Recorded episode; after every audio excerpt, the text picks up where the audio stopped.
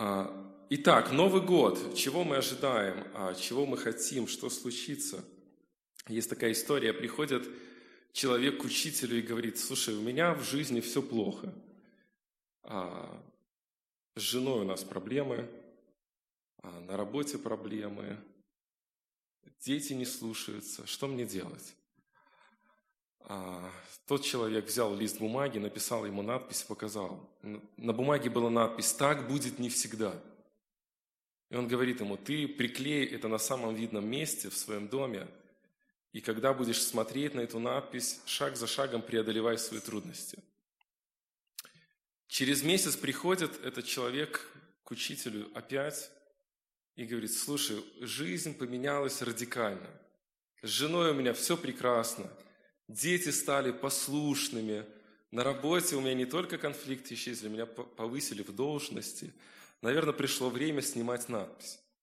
Учитель ему говорит, нет, надпись пусть висит, потому что так будет не всегда. Это то, что мы думаем, когда мы думаем о каких-то будущих событиях или в контексте а, вот этого порога будущего года. Что-то будет. Что-то будет в будущем году, что мы надеемся будет. Мы надеемся, что у нас продолжится червень, и мы будем ощущать обоюдное благословение. Александр Николаевич говорил, что они как бы принимают от нас какие-то благословения. Я думаю, не меньшее благословение принимаем мы, совершая этот труд и обогащая друг друга. И мы надеемся, что это будет. Мы надеемся, что будет продолжаться студенческое служение, служение английского клуба, а, детское служение, наши лагеря, наши домашние группы. Мы надеемся – есть какие-то вещи, которые мы ожидаем, думая, что они произойдут в будущем году. Мы надеемся, что они не произойдут, потому что нам не хочется, чтобы они происходили. Будут вещи, которые произойдут в будущем году, о которых мы даже не думаем и не представляем, и не ожидаем. И они принесут в нашу жизнь либо какую-то радость, если это хорошие вещи, либо какую-то горесть, печаль, если это неприятные вещи – это все происходит, потому что мы живем в испорченном грехом мире, и этот мир производит влияние на верующего человека, влияние на церковь. Какие-то события происходят, какие-то новшества. И в следующем году каждый из нас встретится с определенными вызовами, с определенной атакой, атакой каких-то мышлений, философий, представлений, убеждений, страстей, греха и прочего – и с этим всем нам придется справляться. Каким образом мы можем справляться, каким образом мы можем быть вооружены. Один из очень ярких стихов Писания, я хочу, чтобы вы его открыли, прочитали, это книга пророка Исаии, 40 а, глава, 31 стих. Книга пророка Исаии 40:31. А, там такие слова записаны. «А надеющиеся на Господа обновятся в силе, поднимут крылья, как орлы, потекут и не устанут, пойдут и не утомятся. Очень известный стих, наверное, все его знаете наизусть, очень яркий, вдохновляющий, новогодний. Новогодний стих. Но для того, чтобы его понимать верно, мы должны к нему прийти. И я хочу, чтобы мы вместе пришли к этому стиху, размышляя над контекстом в котором этот текст был оставлен нам. Вы знаете, пророк Исаия а, жил а, примерно 2700 лет до сегодняшнего дня, очень давно.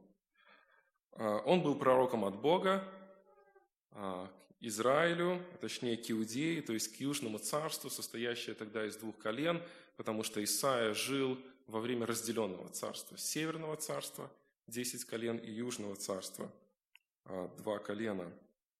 Исаия пережил четыре царя по меньшей мере, скорее всего, даже пять царей. И вспоминания об этих днях, которые записаны во второй книге Паралипоменон а, и в книгах царств, об этих царях, об обстоятельствах, дает нам понимание картины той жизни, которая была у пророка Исаи. Первый царь а, в жизни и правлении которого был Исаия, это царь Озия. А помните, шестая глава призвания Исаия. В день смерти царя Озии, да, начинается текст. Исаия жил некоторое время во время царствования царя Озии. Озия был очень успешным царем, он был потрясающим военачальником, а он был очень мудрым правителем, он был потрясающим, просто феноменальным экономистом. Во время царя Озии, который правил 57 лет, Израиль, точнее Южное царство Иудея, достигло очень большого просветления, очень большого успеха, а, большого богатства. Но в духовном плане а, Израиль загнивал. Люди оставляли Бога, они поклонялись лже-богам.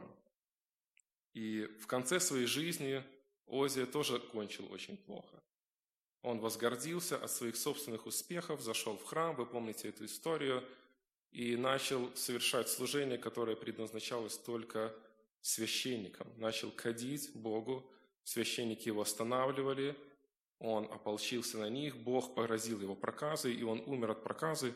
Вот такая была его кончина, кончина царя Озии – После Озии а, воцарился Иофам, его сын, тоже был, в принципе, достаточно успешным царем. От отца он унаследовал качество хорошего полководца. У Израиля было мало врагов.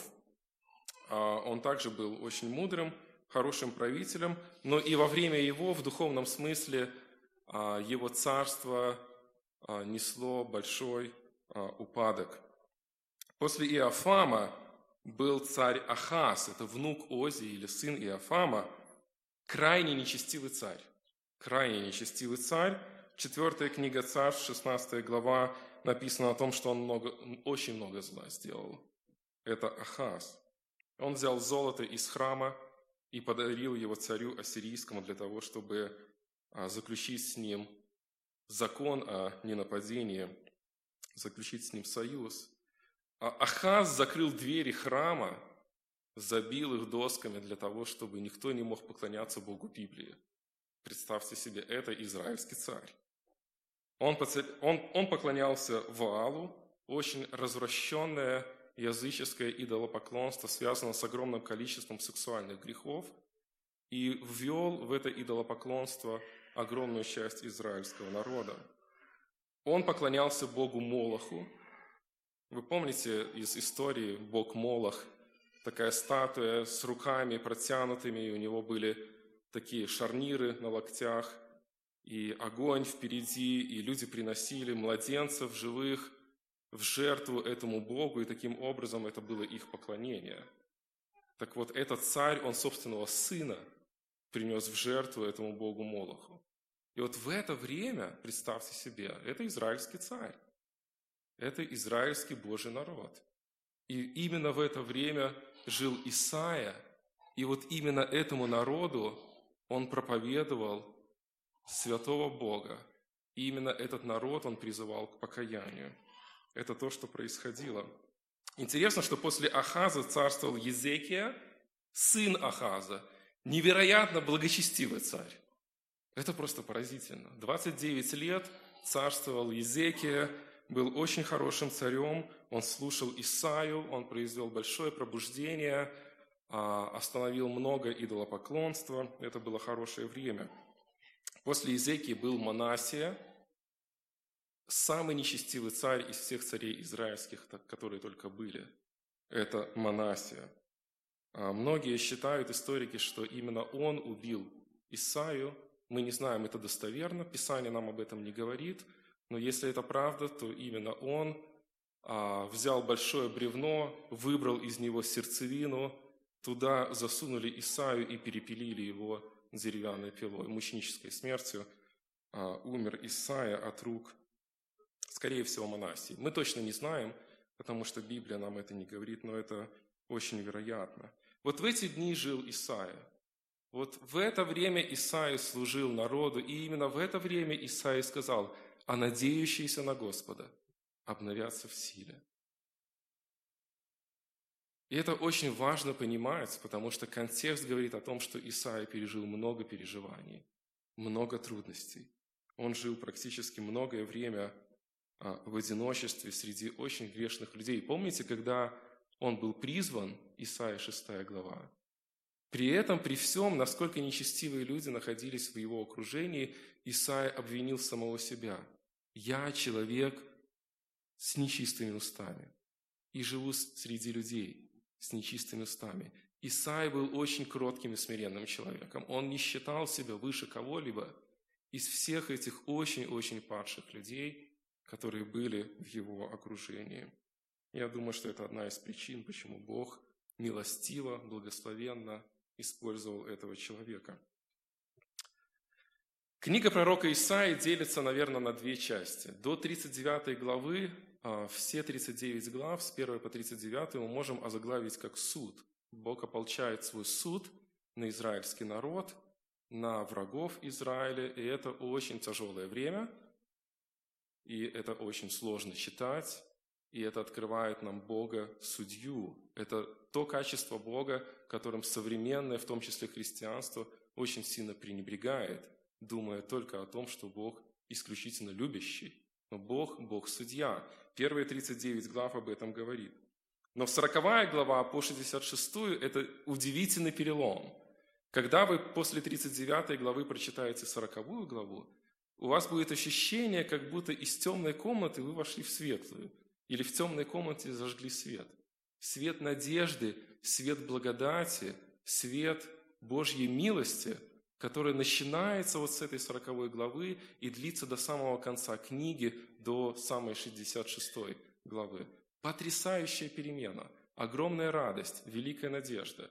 И эту сороковую главу, которая является такой переломной, венчает вот этот стих, который мы с вами только что прочитали. Очень яркий, очень важный, очень насыщенный. И давайте еще раз его прочтем, но прочтем вместе с 30 стихом. Исаии 40, 30, 31.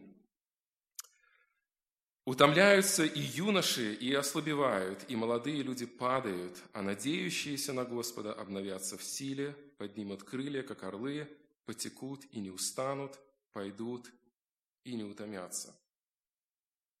Очень часто мы этот стих видим на каких-то отрывках, а, таких красивых панно в церквях, да, или на открытках, которые люди дарят нам, или мы дарим кому-то. Но не часто люди задумываются, что этот текст был записан а, во время очень тяжелое, депрессивное, время огромной печали и упадка – и когда мы думаем об этом, мы понимаем, каким образом это вообще возможно. Как возможно надеяться на Бога, ожидая Новый год? Как возможно надеяться на Бога, обновиться в силах своих, тогда, когда мы не знаем, что ожидает нас в будущем году, когда мы не контролируем даже то, что будет с нами через полчаса. И этот же текст дает нам ответы на эти вопросы. У нас будет три пункта. Первое – нужда в обновлении силы. Первое, что мы должны сделать, когда мы думаем о будущем годе, о будущем этапе, мы должны осознать, что у нас есть огромная нужда в том, чтобы иметь эту силу. У нас есть нужда в обновлении силы. Мы нуждаемся в обновлении силы. Исаия об этом говорит в 30 стихе. Посмотрите, утомляются и юноши, и ослабевают, и молодые падают. У меня в школе был друг, а, он жил в очень тяжелой семье, а, у них в семье были очень большие раздоры. И он часто повторял, говорит, я когда вырасту, я побью своего отца. Это была его мечта. Отец избивал мать, он избивал его, и ребенок рос вот в этих вот обстоятельствах, там было много алкоголя. К сожалению, типичная белорусская семья – и вот у него была мечта, я хочу вырасти и побить своего отца за все то, что он мне сделал. И вот смотрите, ребенок, школьник, он понимает, что он взрослеет, он становится сильнее. И когда-то в его жизни настанет такое время, когда он будет сильнее собственного отца, который силен, который властный, который имеет много-много ресурсов, посредством которых он может контролировать ситуацию – Перенесите эту идею на то, почему Исаия в 30 стихе говорит о том, что юноши утомляются.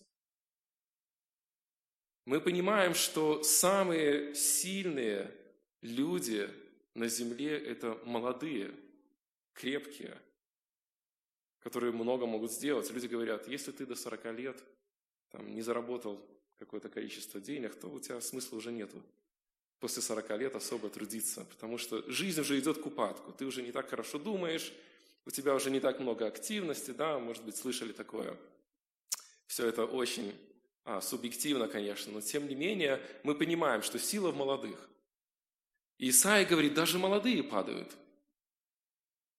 Даже юноши сокрушаются. То есть абсолютно все, даже самые сильные, казалось бы, люди нуждаются в обновлении силы. И первое, что мы должны думать, о чем должны думать на пороге будущего года, мы должны понимать, что мы крайне нуждаемся. Мы крайне нуждаемся в силе. Готовы ли вы прожить будущий год, понимая, что силы в вас никакой нету? Что у вас нет никакой власти, никаких способностей, никаких знаний? Посмотрите, 6-8 стих. Голос говорит, возвещай. А я сказал, что мне возвещать?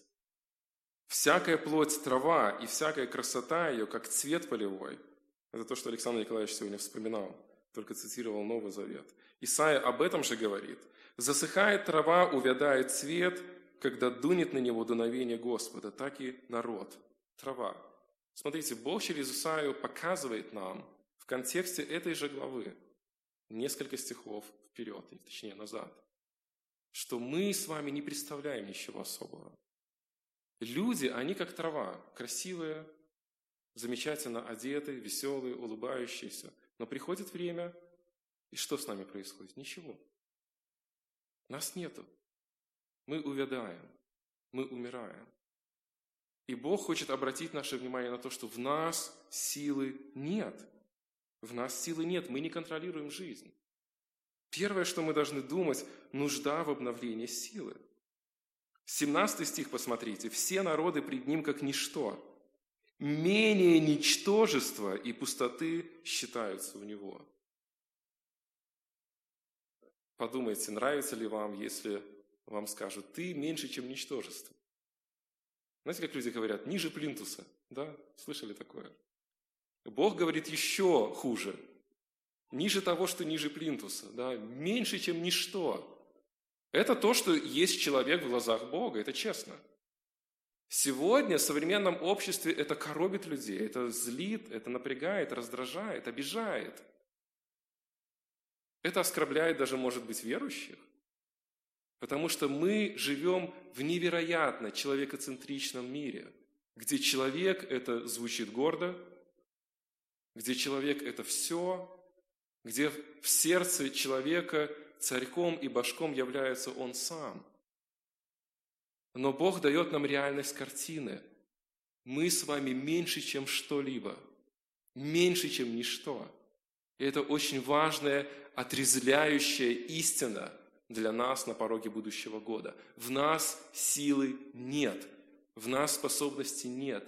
Мы не способны пережить будущий год достойным образом. Готовы ли вы, входя в Новый год, твердо сказать в сердце, Господи, я ничто. Я на себя не надеюсь. Я от себя ничего не ожидаю. В мне силы нету. Никакой абсолютно. Это первое, нужда в обновлении силы. Второе, источник обновленной силы. Первое, мы понимаем о том, то, что мы нуждаемся в новой силе. И второе, где эту силу брать, источник обновленной силы. И об этом говорит 31 стих. «А надеющиеся на Господа». Видите, какой контраст? И молодые падают, и юноши сокрушаются, а надеющиеся на Господа. То есть вот где сила. Силы нету в нас, но сила в Боге. Сила в Боге. Девятый стих. «Вот Бог ваш», говорит Исаия. Неправильное представление о Боге дает неправильное представление о самом себе. Вы когда-нибудь думали об этом?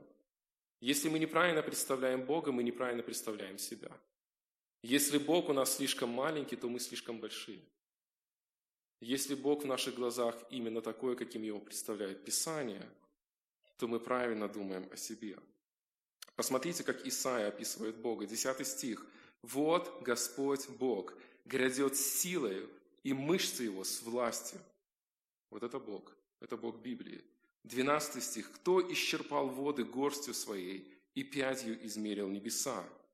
Представьте, все воды Вселенной Бог взял в свою руку. Это метафорическое, конечно, выражение, здесь есть поэтизм, но это говорит о невероятной Божьей силе. Вся сила у Бога. Это то, что прославляет Исаия. 14 стих. С кем советуется он? И кто вразумляет его? И кто наставляет его на путь правды?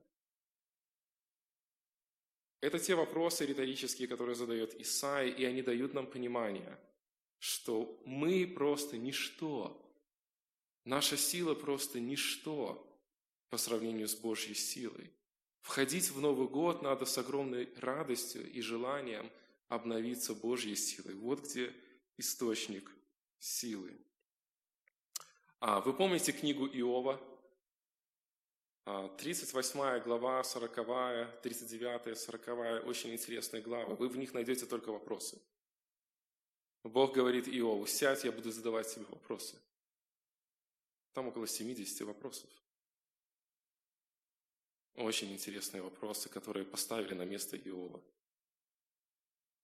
Я когда читаю эти главы, я размышляю о том, как если бы пришел мой сын ко мне и сказал, папа, слушай, я вот тут подумал и решил, что в принципе я достаточно взрослый уже, чтобы со своими друзьями каждый день гулять, ну, хотя бы до 11 часов вечера. Ведь мне уже целых 6 лет. И я вот, размышляя библейскими категориями, должен посадить своего сына и сказать, сынок, сядь, я тебя кое-что спрошу. Он сядет, и я ему скажу, ты знаешь, кто тебя одевает? Ты знаешь, кто еду покупает? Ты знаешь, благодаря кому ты научился ходить, говорить, приобрел какие-то навыки, способности. Ты знаешь, кто схватит тебя в последнюю секунду и выскочит с тобой из дома, если он вдруг загорится? Это то, что делает Бог.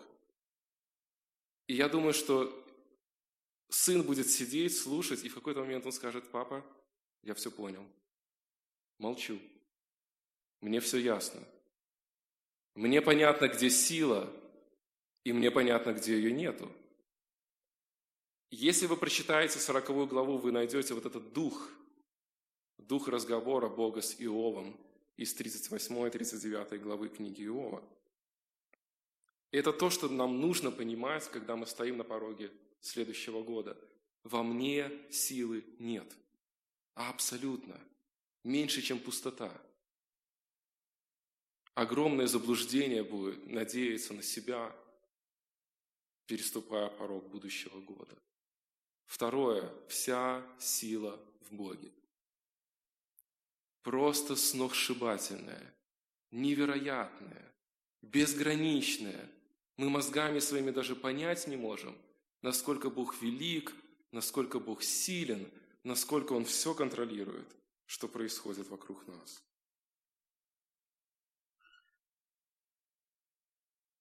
21-22 стих. «Разве не знаете? Разве не слышали? Разве вам не говорено было от начала? Разве вы не разумели основания земли? Он есть тот, который восседает над кругом земли и живущий на ней, как сранча пред ним. Он распростер небеса, как тонкую ткань, и раскинул их, как шатер для жилья. Это тот Бог, которого мы видим в Исаии в 40 главе. Интересно, что 10 стих говорит, смотрите, «Вот Господь Бог грядет силой, и мышцы Его со сла... с властью, вот награда Его с Ним, и воздаяние Его пред лицом Его».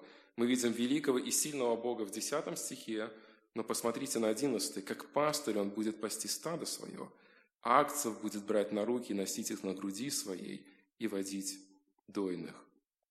Нежный пастырь в 11 стихе, который любит, заботится и оберегает, властный, сильный, могущественный Бог в 10 стихе. И это картина описывающего характер нашего Бога.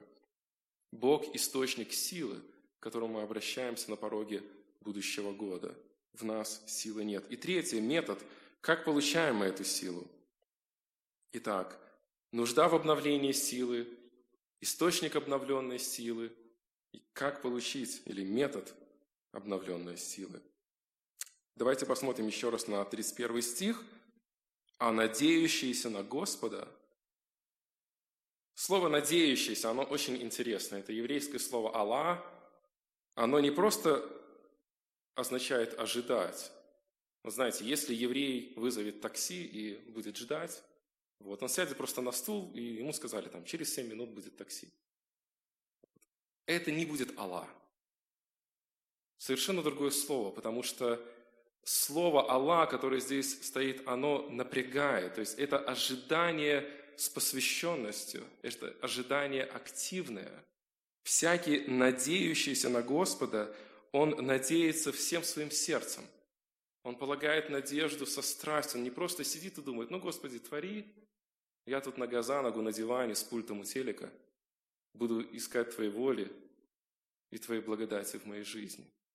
Это совершенно другое слово, это совершенно другое представление Бога, которое мы видим в этом стихе, надеющийся на Господа со всей устремленностью и посвященностью и доверию Богу любых обстоятельств твоей жизни в будущем году. Абсолютно любых, потому что это надежда полная. Еще одно слово очень важно в этом стихе, а надеющиеся на Господа обновятся в силе. Вот слово «обновяться» – это слово, похожее на «Алла», это слово «хала», и оно означает прорезывать что-нибудь. Обновиться в силе означает что-то прорезывать. Или другими словами, обменяться. То есть, если вы снимете с себя пиджак или кофту и поменяетесь с кем-то, кто рядом с вами сидит, вот это будет хала это перемена. В русском языке слово «обновление» такое, знаете, немножко добавить, вот чего-то там изменить, но в еврейском языке это означает перемена полная. Надеющийся на Господа, устремленный всем сердцем к Богу, он обновится, то есть он полностью поменяет свое мышление с надежды на себя любимого и могущественного на надежду на Бога, великого и сильного. Вот это яркое, ясное и глубокое значение этой фразы. А надеющиеся на Господа обновятся в силе. Итак, надежда – это активное ожидание, обновиться – это поменять свою силу на Божью силу. И теперь мы приходим к следующему вопросу, в чем же эта сила или каков метод ее получения? Я хочу надеяться на Бога в будущем году. Я хочу страстно этого желать. Я хочу не надеяться на себя, я хочу поменять свою надежду, тленную, ничтожную, на надежду на Бога. Но как это сделать?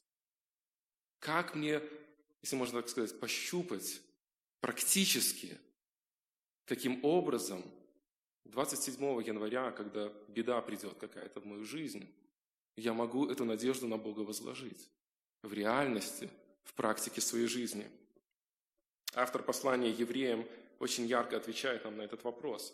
Давайте откроем 12 главу с 1 по 2 стихи. Послание евреям 12, 1, 2.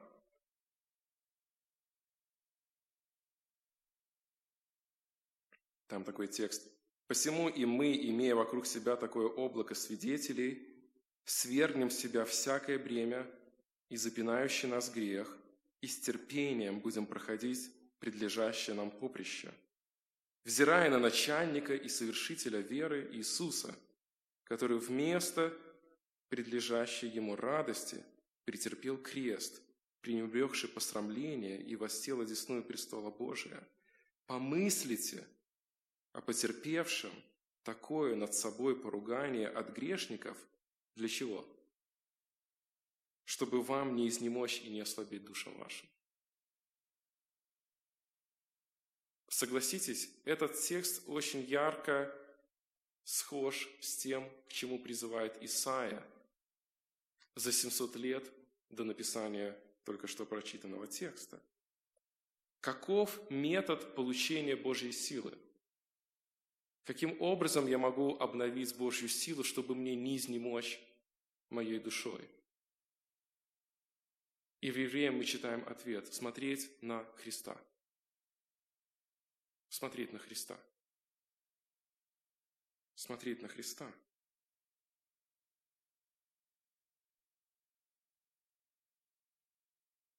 Возвращаясь к Иову в 19 главе, в 20 стихе, там, наверное, происходил перелом, самое тяжелое обстоятельство его жизни. Вот что Иов говорит.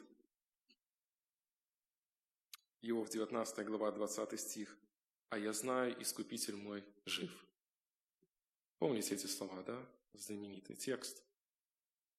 Представьте себе, в момент крайней точки отчаяния Иова его вера находилась, наверное, в самой высшей точке. Когда ему было так тяжело, как никогда, Иов говорит, «Я знаю, Искупитель мой жив». Задумайтесь над этим. На что полагался Иов, а, скажем так, не имея даже Нового Завета, да? не имея того процесса евангельского, который мы имеем с вами сегодня, но имея Бога Библии, который всегда один и тот же. Судя по тексту, который мы читаем дальше в этой 19 главе, мы понимаем, что Иов прощался жизнью. Он уже говорил предсмертные слова, потому что дальше он говорит, и Бог силен воскресить меня, мое тленное тело. Помните, да, этот текст. То есть, смотрите, последние слова жизни Иова, как он думал. Мы знаем по тексту, что он не умер, Бог его оживил, благословил. Но Иов, умирая, говорит, я ничего не понимаю, мне так тяжело, что я умираю, но я знаю, я знаю. И никто не заберет у меня это знаю. Искупитель мой жив. Это его надежда. Это все, что у него есть. И это все, что ему нужно –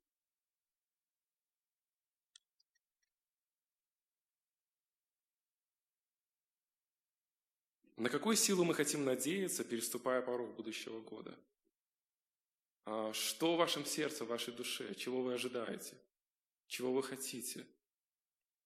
Послушайте, если вы неверующий человек, а такие точно здесь есть,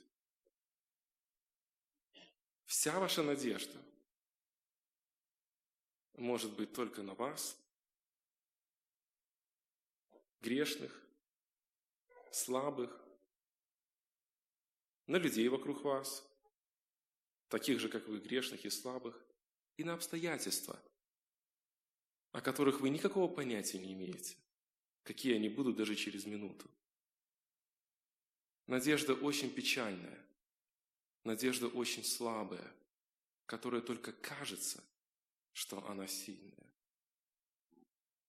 Но если вы верующий человек, все, что вам нужно, вступая в будущий год, это сказать, я знаю, Искупитель мой жив. Я не знаю, что происходит, я не знаю, что будет происходить, но я знаю, что Христос умер за меня. Он полностью искупил мои грехи. Он полностью омыл меня от вины. И я знаю, что что бы ни случилось, я смотрю на крест, чтобы не ослабеть моей душе сегодня, потому что я живу Христом. Я живу моим Спасителем. Для меня приготовлены небеса. Мой грех прощен. Самые большие мои проблемы решены. И мне абсолютно не важно, жив я буду или умру. Завтра или в будущем году. Потому что я знаю, что Искупитель мой жив. Дорогие друзья, дорогая церковь, пусть Бог благословит всех нас – глубоко в своем сердце понимать, что ни единой надежды не может быть на нас. Глубоко в своем сердце понимать, что единственный источник нашей силы – это Бог. И глубоко в своем сердце понимать, верить и действовать в соответствии с тем, чтобы возлагать свою жизнь на Христа. Пусть Бог благословит нас в этом. Аминь. Давайте помолимся.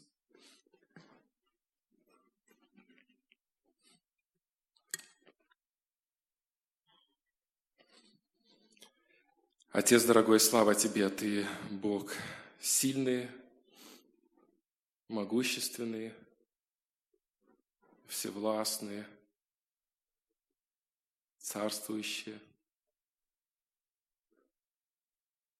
Но Ты Бог любящий, Ты Бог милующий, Ты Бог спасающий, Ты Бог прощающий. И именно такой Бог, Бог, в которого мы верим. И мы хотим вступить в будущий год, оставив всякую надежду на себя,